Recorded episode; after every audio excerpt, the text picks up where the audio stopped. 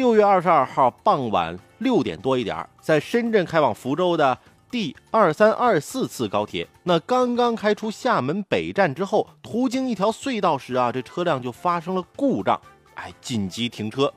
这个隧道在隧道里啊停了两个多小时，一直也没有开出。但是你想啊，这停车的时间两个多小时啊，太长了。这车里的应急灯都关了，车厢里那是一片漆黑。而且大家都知道，高铁封闭车厢，那高温缺氧，人心躁动，温度达到了三十五度。这有些乘客受不了了，不顾工作人员的阻挠，跳下车。那到了晚上二十一点，那这辆车灯和空调都打开了，但是这车辆啊还是没能开出。高铁因为发生故障被困隧道两个小时，并引起了部分乘客的不良反应，这显然是一起事故。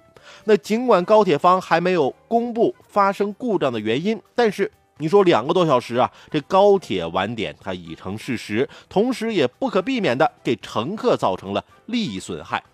我之所以要坐你这高铁，就图什么？我就是图快呀，我就是图啊舒服啊，全程有空调，对不对？结果呀，你说这个快。我没感受到，你说舒服吗？那闷的都不行了啊！说空调吧，都三十五度，热的我都受不了了。这还不是对乘客的利益构成侵害了吗？